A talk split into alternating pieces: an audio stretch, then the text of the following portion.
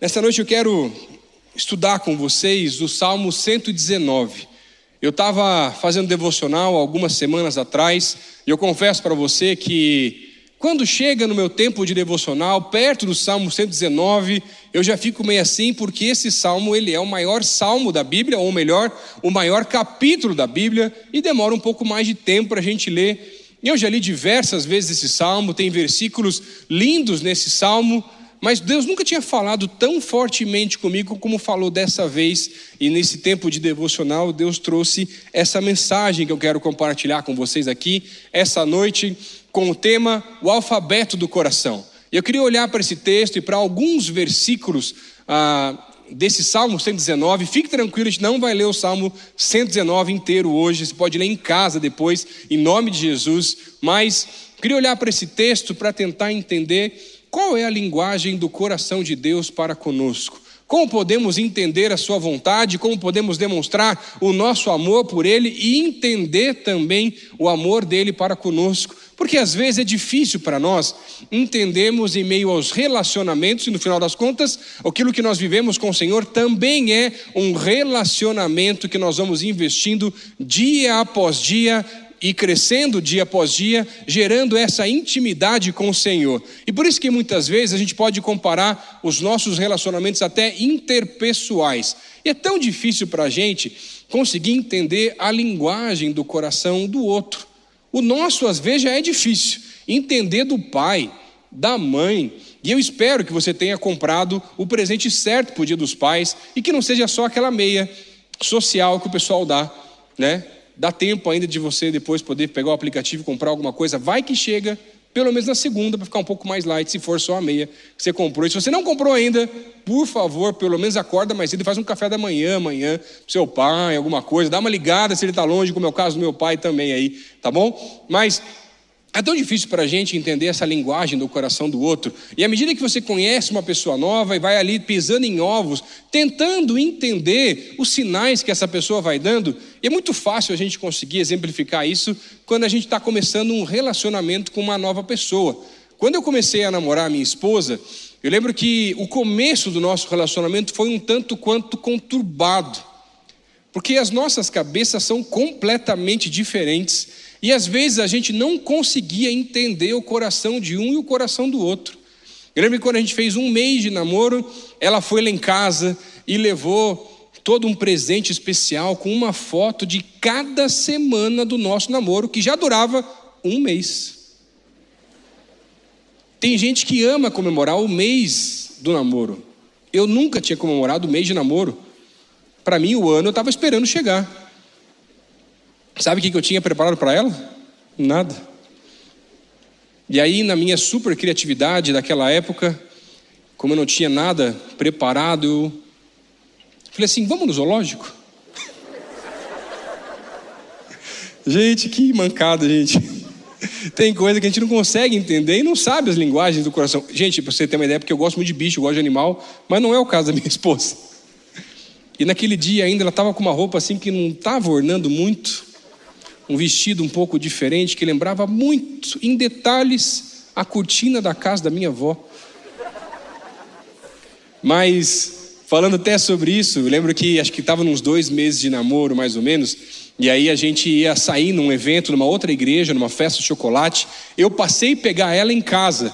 Quando eu cheguei e vi ela linda como sempre, mas a roupa não ornava. E aí aquele momento drástico na vida de uma pessoa.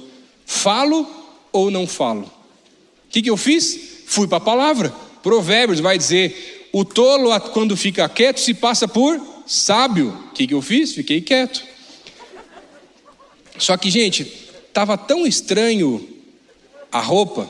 Minha esposa teve uma época que ela teve uma época meio hippie, assim, um pouco diferente, na verdade. E aí, nada contra os hippies, tá? O pessoal que estava falando ali, mas. Uh, e aí, a gente foi para esse evento, gente, mas eu já pedi perdão diversas vezes para ela. Você não precisa depois mandar aqui, cortar a mensagem, mandar para ela. Ela já sabe disso e ela estava no primeiro culto e ouviu a história, tá? E aí, nesse evento, eu não consegui tratar ela normal, gente. Tamanha dificuldade que eu estava tendo, porque eu não conseguia expressar a linguagem do coração. Quando chegamos depois do evento, levei ela para casa E ela falou assim: amor, tá tudo bem? Eu falei assim: tá. Mentiroso. Tá. E ela ficou insistindo, insistindo, insistindo. E depois de insistir milhares de vezes, esqueci o que a Bíblia tinha dito sobre o tolo e falei. Falei, amor, é que não está ornando muito aí a roupa e tal. E a resposta muito sábia dela naquele momento foi: O quê? Como é que não está ornando? E por que você não falou isso antes? Eu ia lá e me trocava. Você acha que ela ia lá se trocar numa boa e voltar a sair comigo depois? Claro que não, gente. Não é assim que funcionam as coisas. Deixa eu relatar para você a cena, talvez você entenda melhor. Ela estava com uma jaqueta jeans, a jaqueta até estava tudo bem, uma saia roxa meio diferente, assim, e uma botinha de salto plataforma com um furo vazado de florzinha, o tecido de lona de caminhão. Tem coisas tão fortes na nossa vida que você lembra com detalhes, não é verdade?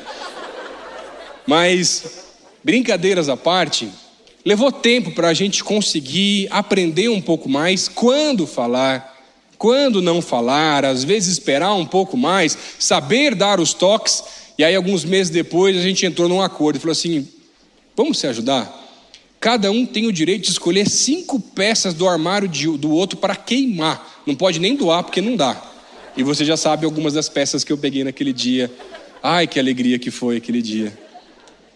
Mas sabe, eu vejo que muitas vezes a gente tem tanta dificuldade de conseguir entender a linguagem um do outro, e às vezes a gente vai tentar se comunicar um com o outro, e à medida que a gente não consegue perceber como funciona ou como a pessoa recebe o amor ou como ela demonstra, e a gente acaba se complicando nesse processo. Tanto tem um livro muito interessante do Gary Chapman que chama As Cinco Linguagens do Amor. Se você não leu, leia. Ele não é só para relacionamento amoroso, ele também funciona para relacionamentos interpessoais e ajuda muito nessa dinâmica. É um autor cristão e nesse livro ele vai contar, na verdade, sobre essas formas de como nós recebemos e como nós também demonstramos o amor nosso pelas pessoas que estão à nossa volta e não só por aquela pessoa que você quer casar ou você já é casado. E aí ele vai falar, por exemplo, que entre essas maneiras de receber e demonstrar, algumas pessoas vão demonstrar ou receber com palavras de afirmação, outras com o toque, precisa estar junto, abraçar e tem essa necessidade. Outras com presentes, que vai sempre lembrar e vai trazer alguns presentes, ou atos de serviço, ou um dos que é muito comum com muita gente, tempo de qualidade que não é estar simplesmente do lado um do outro e um com o celular lá é, mexendo num monte de coisa, mas é aproveitar o tempo juntos ali e viver um tempo diferente. Eu vejo umas cabecinhas fazendo assim, né? Você que está aí, está assistindo um filme e aí a pessoa do teu lado está só no celular e você está indignado porque aquela pessoa não está vendo o filme junto com você. Isso é quem tem tempo de qualidade, como uma forma de receber o amor, só para você entender.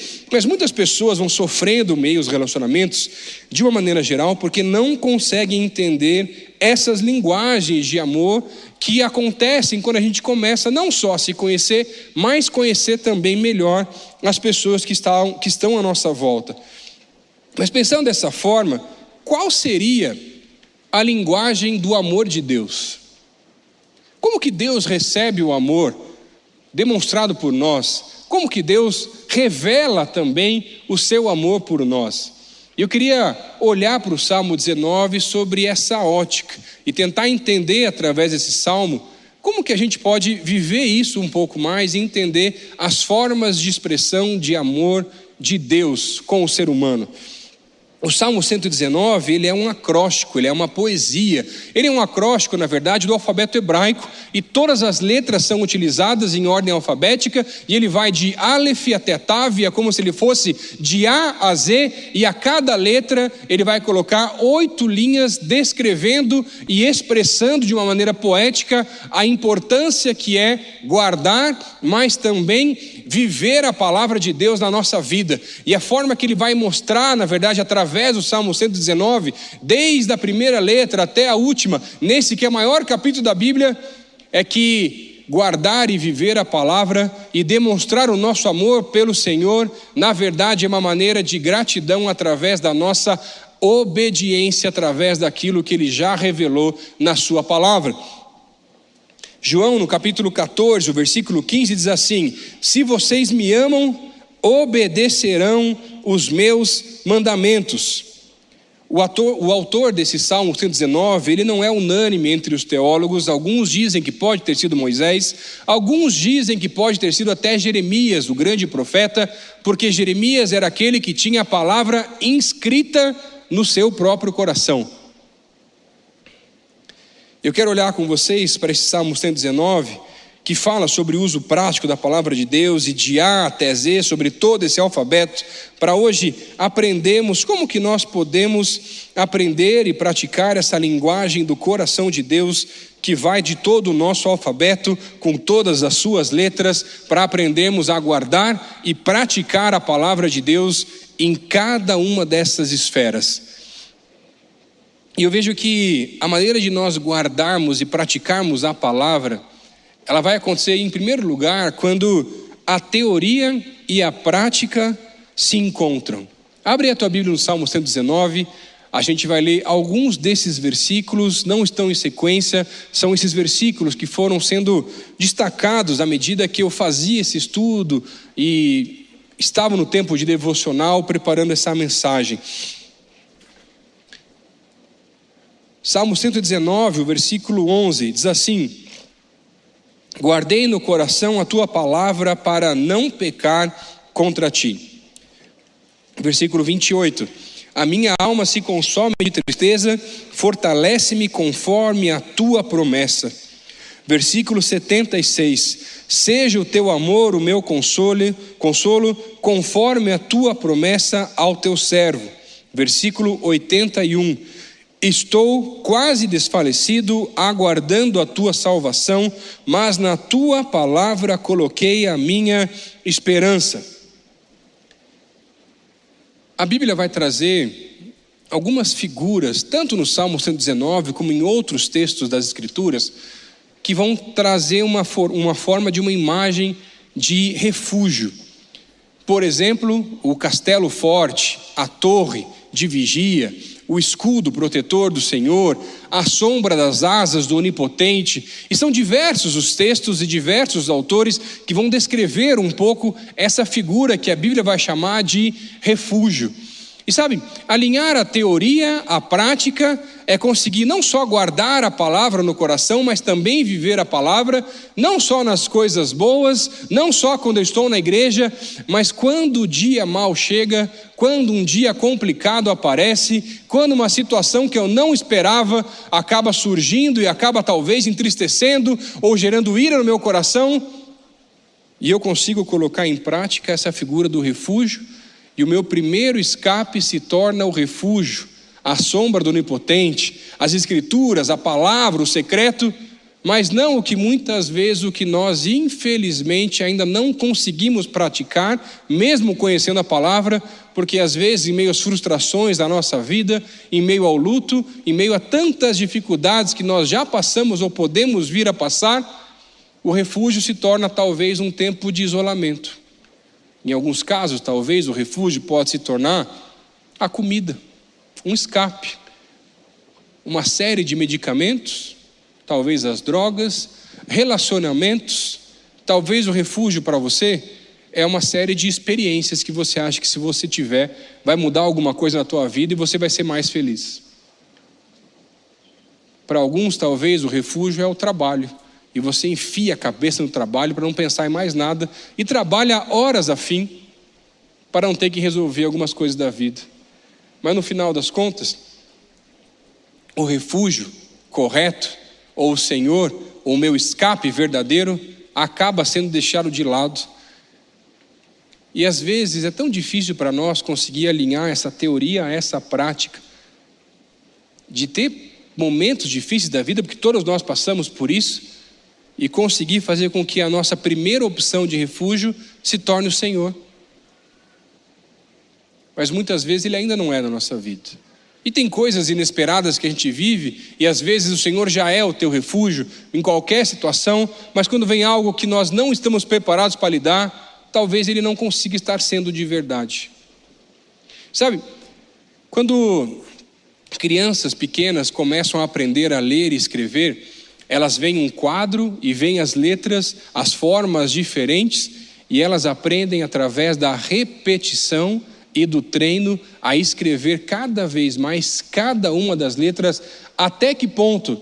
Até o ponto de que a teoria seja alinhada à prática e aquilo que eu vi escrito agora eu consiga reproduzir sem ter que ficar olhando para o quadro, sem ter que ter uma colinha.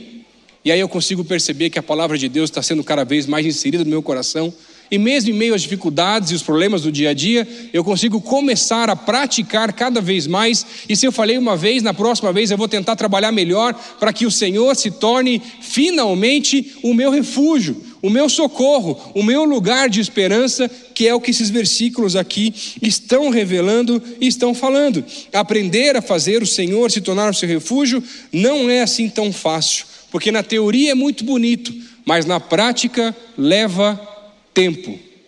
E para uma criança aprender a ler e escrever leva tempo, até que ela não precise mais ficar olhando aquele quadro ou ter alguma outra referência visual e ela sozinha, já pela experiência que ela já teve na sua própria caminhada, já consegue agora reproduzir sozinha.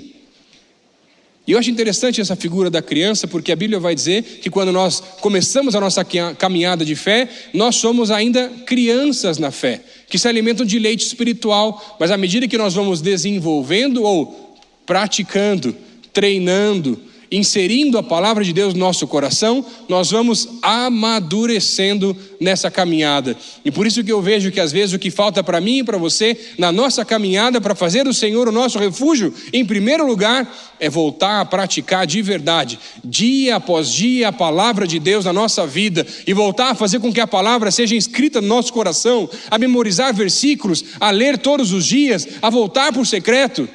Mas tem muita gente que ainda acha que vai viver grandes coisas de Deus sem ter lido a Bíblia toda. Ou de vez em quando se encontrar com o Senhor. Normalmente, quando você não sabe mais o que fazer, ou já tentou todos os outros caminhos. Deixa eu te mostrar através de uma outra perspectiva. Estava vendo uma pesquisa de uma revista alguns, algum tempo atrás, e eu achei muito interessante porque ela trazia alguns dados de quantas vezes as pessoas se olhavam no espelho por dia. Quantas vezes você acha que você se olha no espelho por dia? Pelo menos uma, por favor. Pelo menos uma, naquela hora que você acorda para tentar dar uma arrumada lá para sair de casa, pelo menos essa, ainda mais em meio à pandemia, gente. Mas quanto você acha que é a média brasileira que as pessoas se olham no espelho por dia. Lembra? Vale o espelho de casa, vale o reflexo no carro, olhar no retrovisor também vale quando está dirigindo, olhar ali no celular e virar a câmera para poder ver e tentar dar uma arrumada antes de uma reunião, alguma coisa. Conversa aí, ó, quantas vezes você acha, coloca no chat aí, quantas vezes você acha que as pessoas se olham no espelho por dia? Ou melhor, quantas vezes você acha que as mulheres brasileiras se olham no espelho por dia, em média? Em média. Quantas vezes você acha aí, gente? Nossa, tudo isso aí. 40, 50, 90, 100, ó, tá aumentando os números. Quem ainda mais? Não, brincadeira. Mas 38 vezes, gente. É mais que uma vez por hora, gente. E os homens? Quantas vezes você acha que os homens, em média, se olham no espelho por dia? Segundo uma só, pelo, é, se for uma já tá bom, né? Pelo menos. Em média, eu me surpreendi com o dado 18 vezes. Claro que tem gente que está muito abaixo da média, não se preocupe, você está com certeza identificando aí outras pessoas nesse momento também. Mas sabe, a Bíblia traz uma comparação, ah, onde Tiago vai colocar no primeiro capítulo dele, quando ele vai falar sobre a Bíblia como um espelho. E à medida que eu olho para a palavra de Deus como um espelho e eu vejo esse reflexo, ele vai alterando, na verdade, algumas imperfeições e alguns ajustes que ainda são necessários na minha caminhada, mas além disso, à medida que eu faço da palavra de Deus esse, esse símbolo, essa imagem que Tiago coloca como espelho, ele também, todas as vezes que eu olho, vai inclusive, à medida que eu guardo a palavra no coração, alterando o meu próprio reflexo, para todas as vezes que eu olhar, eu começar a perceber não que eu sou bonito ou sou feio, mas eu começar a perceber que eu estou cada vez mais parecido com Jesus. Mas quantas vezes são precisas, talvez eu precise fazer isso para que isso aconteça? quantas vezes forem necessárias. Quantas vezes eu preciso voltar a olhar para a palavra de Deus, para voltar a arrumar os meus caminhos, para parar de me desviar, para parar de querer viver novas experiências que não são coisas do espírito? Quantas vezes forem necessárias. Tiago, no capítulo 1, versículo 22, vai dizer: Sejam praticantes da palavra e não somente ouvintes, enganando-vos a vós mesmos. E aí no versículo 23 e 24 é quando ele vai trazer essa ideia e vai mostrar, na verdade, essa questão do espelho. E vai dizer: Aquele que ouve a palavra, mas não a põe em prática, é semelhante a um homem que olha a sua face em um espelho e depois de olhar para si mesmo, sai e logo esquece da sua aparência. Tem muita gente que ama a Deus, ou diz que ama a Deus, mas não vive conforme a sua palavra, não deixa que a palavra te transforme como esse reflexo que vai transformando a nossa vida cada vez mais não consegue fazer do Senhor o seu refúgio, não é instantâneo nem imediato, mas nem busca tentar isso acontecer. Será que você ama Deus de verdade? Quando Deus fala dessa expressão de amor sobre obediência, eu penso muito nessa figura paterna. Não só por agora estamos tão próximos do dia dos pais, mas sabe quando eu lembro da minha infância, onde meu pai colocava algumas regras, tentando me cuidar, mais de mim, dos meus irmãos, e eu lembro de algumas vezes, né? Quem nunca desobedeceu um pai por alguma razão, desde pequeno, né? Normal, mas fico lembrando muito mais do que o castigo, eu lembro da cara de decepção que meu pai fazia todas as vezes que eu desobedecia alguma coisa que ele tinha pedido para eu fazer. E sabe, a cara que ele fazia para mim era pior do que o castigo. E eu fico imaginando essa figura de Deus à medida que eu desobedeço aquilo que a palavra dele coloca para mim, para você. Qual é a cara de frustração de Deus à medida que eu desobedeço algum dos seus mandamentos?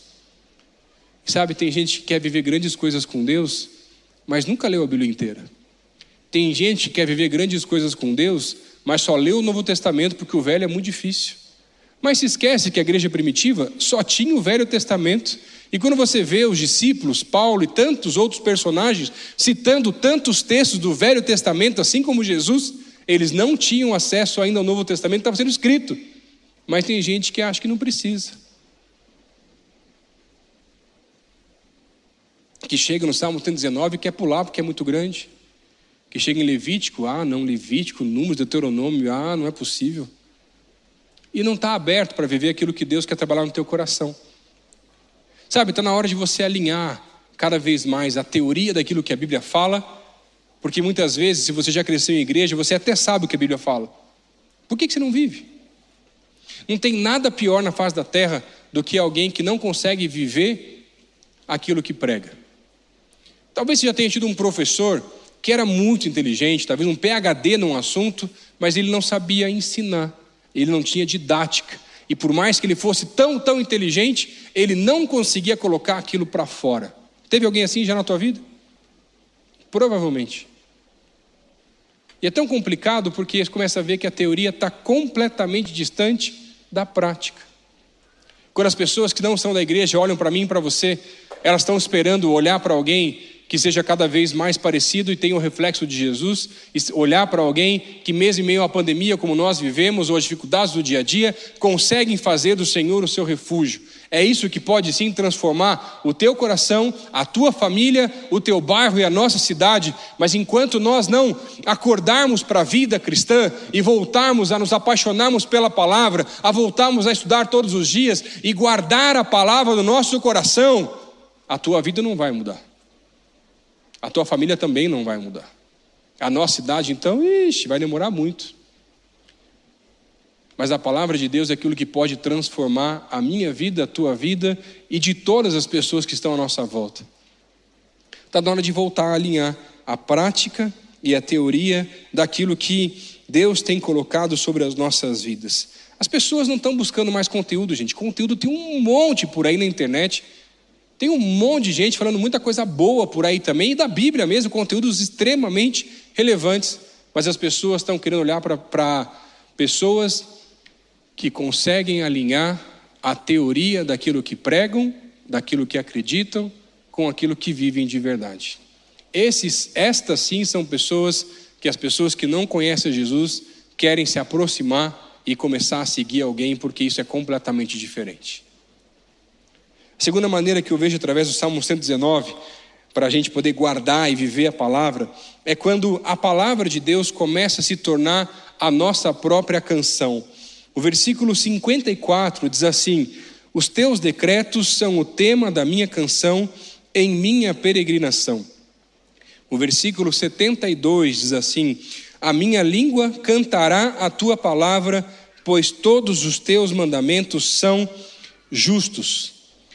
O Salmo 119 é essa figura poética, nesse acróstico com o alfabeto hebraico, e os salmos na Bíblia são, como um todo, repletos de canções, de figuras poéticas, de expressões, de tentar demonstrar um pouco esse carinho, essa gratidão, esse amor a Deus. E são diversos outros textos que a palavra de Deus nos revela, com canções e hinos que eram entoados naquela época cânticos de vitória, cânticos de busca, cânticos de vários momentos da vida de diversos profetas, de diversos personagens do tempo bíblico. Sabe, do Salmo 121 até o Salmo 134, 134, esses salmos são um conjunto de hinos que são chamados os salmos da peregrinação. O que acontecia? Na verdade, naquela época, ah, pelo menos uma vez por ano, e algumas vezes até mais vezes, as pessoas do povo iam até a cidade de Jerusalém, ou em outras épocas a cidade de Siló, ou onde estava a tenda, onde estava a arca da aliança, o templo, com as suas peregrinações religiosas, para lá oferecer ofertas, holocaustos de sacrifício ao Senhor, como maneira de gratidão. Mas dependendo de onde aquelas pessoas viviam, essa caminhada era longa, normalmente feita a pé ou com alguns animais, a distância era complicada, eles passavam por desertos, por terrenos montanhosos e perigosos, e algumas vezes até passando por muito medo e uma preocupação até com relação a assaltos, dificuldades que eles podiam viver. Mas todas as vezes em que eles se sentiam acuados ou tinham medo de alguma situação, eles começavam a cantar e entoar alguns desses hinos, desses hinos da peregrinação. E, por exemplo, à medida que eles tinham medo, talvez, com relação a um terreno, ou uma subida, ou uma parte complicada do caminho, ou talvez os receios da noite, eles começavam a entoar, por exemplo, o Salmo 121 e diziam: Elevo os meus olhos para os montes, de onde me virá o socorro? O meu socorro vem do Senhor que fez os céus e a terra. Ele não permitirá que os meus pés vacilem, ele não dorme nem dormita, o guarda de Israel. E ele vai cada vez mais que o medo vai chegando à porta entoando alguns desses salmos, e cada vez que alguma situação complicada surge na minha vida, cada vez que alguma coisa que eu não consigo explicar acontece, não que eu não possa ficar triste, porque nós ficamos tristes, isso não é um problema, mas eu preciso entender que à medida que isso vai acontecendo, eu preciso voltar para a palavra. E às vezes, quando o medo começa a chegar, a ansiedade começa a surgir, eu preciso voltar a declarar: elevo os meus olhos para os montes, de onde me virá o socorro? O meu socorro virá sim do Senhor que fez os céus e a terra. Elevo os meus olhos para os montes, de onde me virá o socorro? O meu socorro virá sim do Senhor que fez os céus e a terra. Quantas vezes eu tenho que falar isso, pastor? Quantas vezes forem necessárias, até você acreditar, o teu coração começar a acalmar e talvez começar a decorar alguns dos salmos da peregrinação, para quando o dia complicado chegar, você voltar para esses textos e começar a falar: Ah, Senhor, o Senhor é aquele que não vai permitir que o meu pé vai vacilar, o Senhor é aquele que me protege de dia, me protege de noite. Elevo os meus olhos para os montes, de onde me virá o socorro? O meu socorro virá sim do Senhor que fez os céus céus e a terra, em toda e qualquer situação, em nome de Jesus. Mas a palavra precisa começar a virar essa canção. Mas se eu não consigo guardar a palavra no meu coração, como é que ela vira canção? E sabe, essa figura de fazer com que a palavra se torne canção, essa canção, essa forma poética, essa forma talvez artística que revela aquilo que está aflorando no nosso coração, só vai acontecer quando eu puder realmente dizer que eu tenho conseguido guardar a palavra no meu coração, que eu tenho me encontrado com o Senhor todos os dias, mas isso também leva tempo. É igual aprender a ler e escrever, gente. Mas a gente é meio ansioso e quer que seja imediatista, quer que seja para ontem, quer que seja agora. Eu fico lembrando nessas fases, por exemplo, de adolescente, né? Aquelas paixonites que tanta gente vai ter eh, por uma pessoa e tal. Eu lembro que quando eu era adolescente, eu ia nos acampamentos das igrejas, a gente se juntava junto com o pessoal do quarto ali dos homens, e, e sempre tinha um pessoal que estava apaixonado por alguma das meninas lá e queriam preparar uma serenata e fazer uma série de músicas e tentar declarar um pouco o coração naquele momento. E a gente ficava lá criando umas músicas, às vezes pegava músicas já prontas ou fazia uma paródia, uma coisa assim. E aí ia lá preparar para cantar para as meninas, fazendo uma serenata. Cantava às vezes uma, duas, três músicas. E aí, à medida que as meninas estavam começando a achar que a gente estava começando a entender a linguagem do amor do coração delas, sempre tinha alguém que não sabia o que era aquilo. E tinha aqueles apaixonados cantando, tocando, né? Tinha uns que de joelho já é, rastejavam assim para perto do quarto, da porta, e não sei o quê. Mas sempre que eu estava lá, as músicas em algum momento falavam assim: ah, sai do quarto, vem aqui para fora. Sempre tinha uma coisa assim. E na verdade, quando tinha isso na música, era uma deixa daquele nosso grupo de amigos, porque todas as vezes que as meninas começavam a ter os seus corações derretidos em meio àquelas canções, sempre tinha uns caras com uns balde de água escondidos na lateral do quarto. E quando abriam a porta e saíam as meninas, sempre chegava alguém e jogava aquela baldada em cima das meninas, porque na verdade a gente não sabia nada com relação à linguagem do coração. Mas alguns estavam lá de coração sincero, tentando expressar um pouco aquilo que estava aflorando do coração e a paixão que eles estavam tendo por alguma daquelas meninas.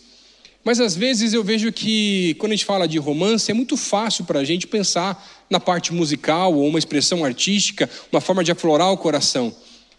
Mas quando a gente fala com Deus, nem sempre a gente consegue fazer isso acontecer na nossa vida.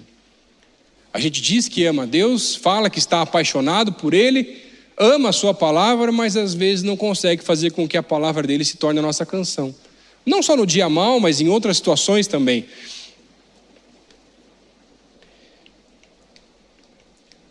Talvez em algum momento da tua vida, talvez apaixonado, não foram músicas que saíram, talvez foram quilômetros de cartas que você escreveu e enviou e tentou entregar, quem sabe poesias, quem sabe agora mais atual alguns posts diferentes para ver se a pessoa se toca você até marcou a pessoa, mas às vezes não se toca também, mesmo assim você tenta. E a gente vai tentando expressar de alguma forma o nosso coração através daquilo que está aflorando cada vez mais.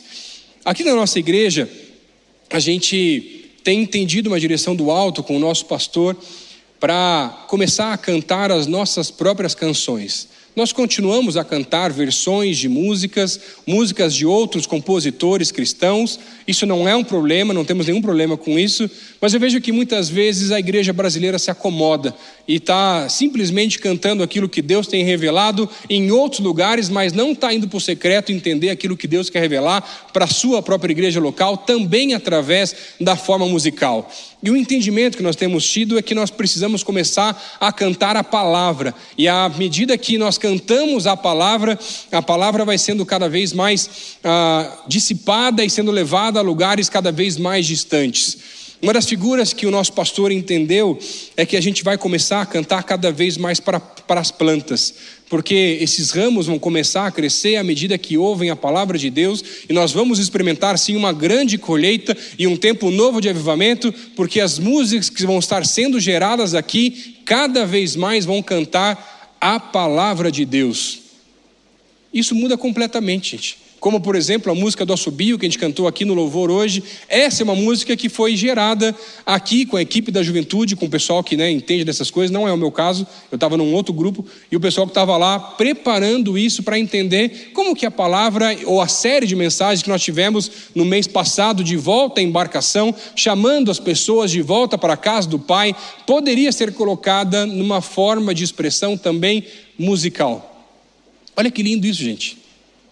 E sabe, Deus tem revelado algumas coisas muito distintas para mim nos últimos tempos, coisas que eu nunca pensei e nem esperava, por exemplo, gente, Deus começou a falar para mim que era para as histórias que eu tentava contar para minha filha, as histórias bíblicas, para eu começar a escrever essas histórias e publicar um livro infantil, gente. Eu nunca imaginei na minha vida que eu fazer um negócio desse, gente. Aí eu mandei para uma editora para ver se dava certo, e não é que a editora aprovou, gente. Estão lá acertando as coisas, daqui a um tempo vai ser um livro infantil. É a história bíblica na visão dos animais. Tem a tartaruga da arca de Noé, que viu a arca ser construída inteira e está contando para os seus netinhos agora. Cara, é uns negócios meio doidos que Deus vai trazendo, que vai sendo expressões de uma maneira completamente diferente, que eu nunca imaginei que eu pudesse fazer. Outra coisa que começou a acontecer comigo, por exemplo, eu estava internado né, por causa do Covid, acabei ficando uma semana internado, e aí, naquele isolamento no quarto, eu tive uns momentos muito especiais com o Senhor. E não é que alguns projetos de música começaram a surgir, gente. E eu ia escrevendo no meu celularzinho lá. Eu digo projeto porque, gente, eu não sou um cara musical, não é o meu forte. Eu não sei escrever música. Talvez esse projeto pode ser mais uma poesia do que música. O meu lado musical é Evan. Você tem uma ideia, gente? Meu nível musical, meu professor de violão, depois de dar aula para mim, ele desistiu de dar aula de violão, gente. É verdade, ele era professor de teclado e falou: Não, você vai ser meu primeiro aluno de violão, vamos lá. Depois ele parou, não sei porquê, gente. Não é meu forte. Mas à medida que a palavra de Deus vai sendo inserida no nosso coração, isso começa a aflorar. As músicas que foram geradas no hospital, eu mandei para o Luizinho. E ele nem me respondeu. Acho que é um sinal. Ô, Lauro, acho que vou mandar para o Lauro. Pode ser, Lauro? Manda para você, Lauro? Então tá bom, acho que vai ser melhor. Você é mais misericordioso, o Luizinho é mais sincero, né? Aí não sei para que, que eu vou mandar. Mas enquanto eu preparava esse salmo, esse, essa mensagem, ainda na verdade nem a mensagem, mas no tempo do devocional, eu fui destacando vários desses versículos que eu estou hoje compartilhando com vocês aqui. E não é que mais uma vez Deus começou a juntar aqueles salmos em alguns momentos para fazer com que aquilo pudesse começar a se tornar uma canção. Gente, não sei fazer música. E aí, à medida que aquilo ia se juntando, eu fui entendendo algumas direções do Espírito. Eu mostrei para minha esposa, ela ficou super feliz, mas não fez mais nada depois disso. Não sei por que também, Laura. Mas vinha até uma melodia que começava a ser colocada que dizia assim: Senhor, quero te ouvir agora. Cansei de simplesmente andar sozinho Senhor, quero te ouvir agora, guardar a tua palavra. E aí vai indo depois, não vou cantar o resto para você não ficar ofendido aí também, né? Posso mandar mesmo, Laura? Tá no meu caderninho de oração lá, que eu só coloquei a palhinha só, só para dar um gostinho só, tá? Mas sabe, à medida que a palavra começa a se tornar a nossa canção, Seja no dia bom, seja no dia ruim, seja numa fase complicada da vida, isso vai começando a mudar o nosso coração.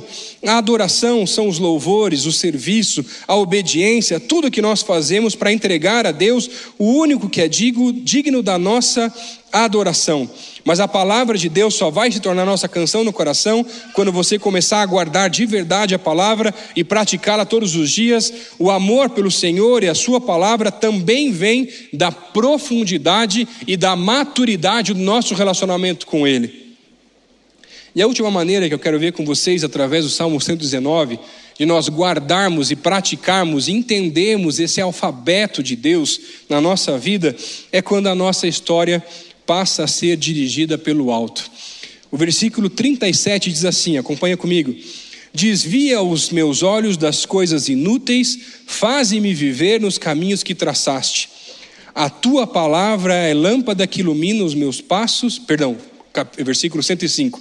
A tua palavra é lâmpada que ilumina os meus passos e luz que clareia o meu caminho. O versículo 133 diz assim: Dirige os meus passos conforme a tua palavra, não permitas que nenhum pecado me domine. A teoria e as músicas todos podem decorar e tentar reproduzir, mas a vida de alguém que anda pelo Espírito ninguém consegue copiar. Pode até tentar, mas não consegue copiar. As pessoas têm buscado referências entre homens e mulheres de Deus que conseguem alinhar a teoria à prática, fazer com que o seu coração expresse de maneira artística a palavra de Deus, mas principalmente pessoas que têm testemunhos para contar de que a sua vida é sim dirigida pelo alto, seja numa decisão, seja numa mudança, seja num tempo difícil ou em qualquer situação, porque o Senhor é aquele que ilumina os meus passos e dirige o meu caminho, e é isso que as pessoas têm esperado e buscam com relação à igreja, e à medida que isso acontece, isso transforma não só a nossa vida, mas a vida das pessoas que também estão à nossa volta. Um dos mais, maiores, maiores questionamentos que eu recebo como pastor, assim, pastor, como é que eu posso entender que Deus está dirigindo os meus passos? Como é que eu posso ouvir a voz dele? Como é que eu posso entender qual é a direção, qual é a decisão que eu preciso tomar? E sabe, quando eu penso sobre isso, me vem muito aquela figura daquela brincadeira de criança do telefone sem fio. E eu vejo que nessa brincadeira, né, alguém conta uma frase para uma pessoa que vai passando para mais um, para mais um, para mais um, e normalmente, lá no final, na última pessoa, aquela pessoa não vai conseguir falar a mesma frase da pessoa que tinha falado a primeira vez. Vai sair alguma coisa completamente diferente do que ela tinha falado. Esse é o normal. Mas eu vejo que às vezes nosso relacionamento com Deus, Deus está aqui, Ele continua falando, e Ele continua falando, e Ele continua revelando a Sua vontade para líderes, pastores, cristãos, pessoas dos mais diversos locais, em qualquer situação, mas às vezes, ao invés de eu estar direto na fonte e ser o primeiro do telefone sem fio para entender aquilo que Deus está falando diretamente, aí eu tenho uma série de outras pessoas no telefone sem fio. E eu estou só aqui na ponta, tentando reproduzir aquilo que já passou de pessoa por pessoa por pessoa, de pessoas que foram no secreto, que foram buscar a verdade, que foram buscar na palavra de Deus a revelação, mas eu estou tão satisfeito porque já terceirizei todo esse processo. E eu não preciso voltar lá para o secreto e ir em busca do alimento sólido. Mas o desafio que eu vejo como cristãos, para que a minha vida seja dirigida pelo alto, é que, claro, eu preciso ouvir mensagens como essa, eu posso ouvir diversos pregadores, líderes e pessoas que vão me ajudar demais na minha caminhada, outros conselhos, mas nada vai ser, nada vai substituir o conselho do Senhor que pode vir diretamente aqui do alto. Nada vai substituir o tempo do secreto, mas é tão mais confortável simplesmente ouvir através de outra pessoa e a gente vai simplesmente se acomodando. Sabe o que a pandemia faz com a gente? Além de tantas coisas terríveis, nos acomoda demais na caminhada de fé e a gente vai perdendo o nosso senso de missão, o senso de propósito, o senso do secreto, da intimidade e da vida com Deus.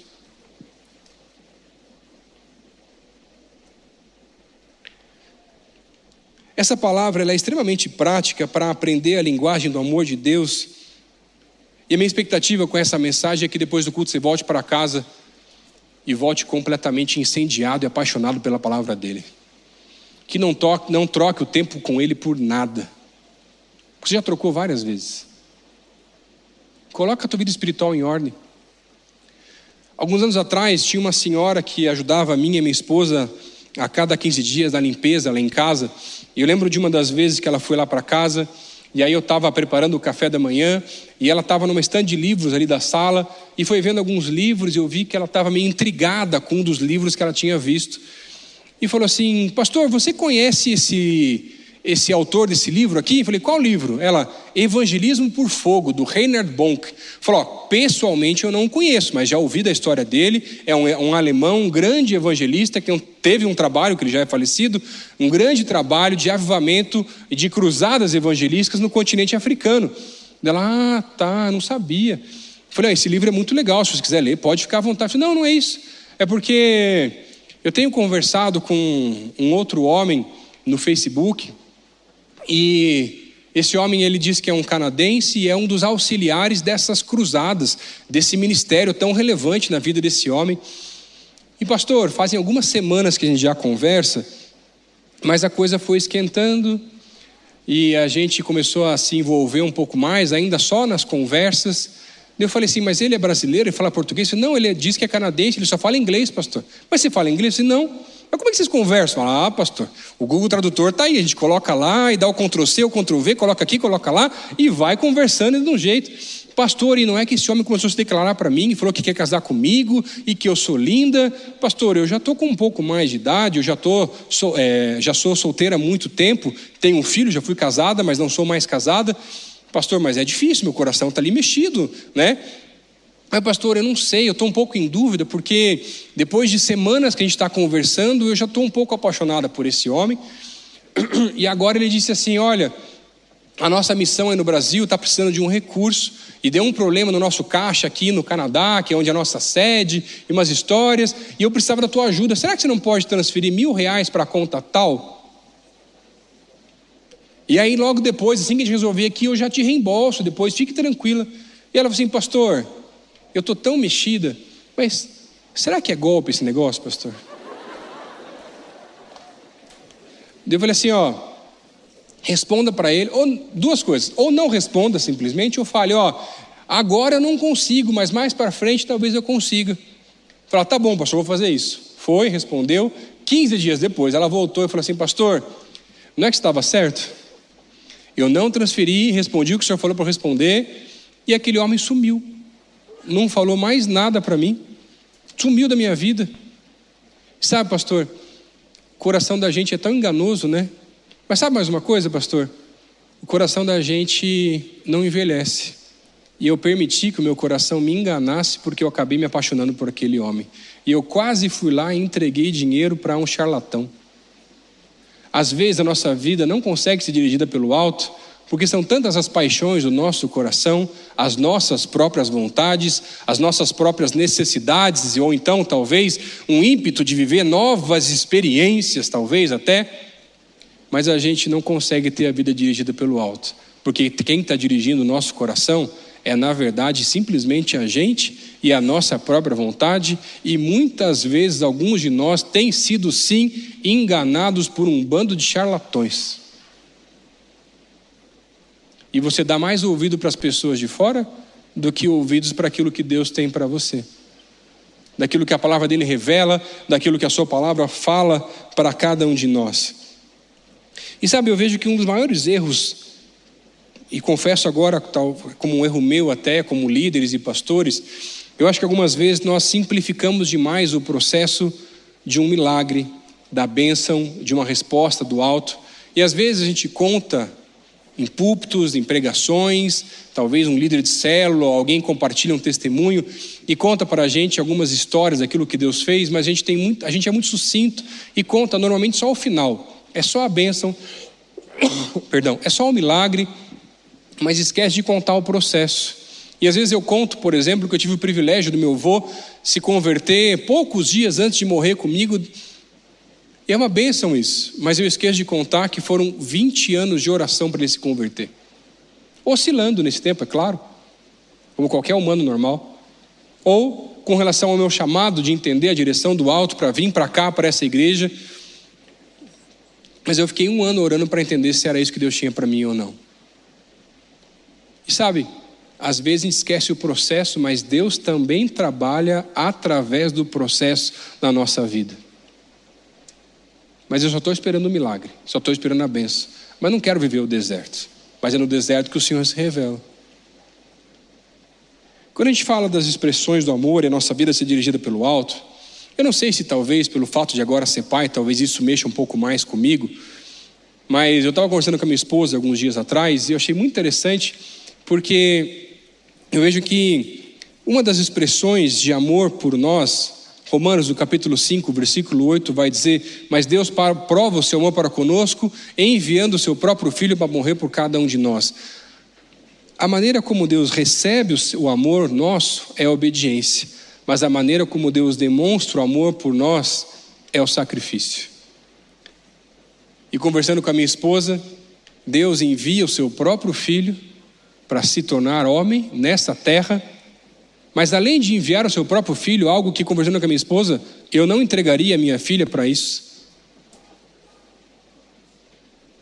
Além disso, ele se priva do mesmo tipo de relacionamento que ele tinha com Jesus por 33 anos para cumprir o sacrifício para que eu e você pudéssemos ter novamente o livre acesso a Deus.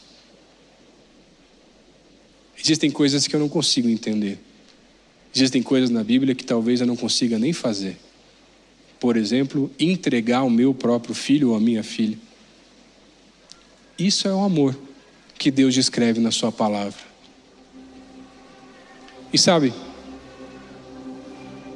Às vezes eu fico tão triste como pastor, que gente fala tanto que a ler a Bíblia é importante, e a gente tem acesso à palavra de Deus a qualquer momento, e tem pessoas na face da terra que não têm o mesmo acesso, e rasgam páginas da Bíblia para cada um ter uma página, pelo menos.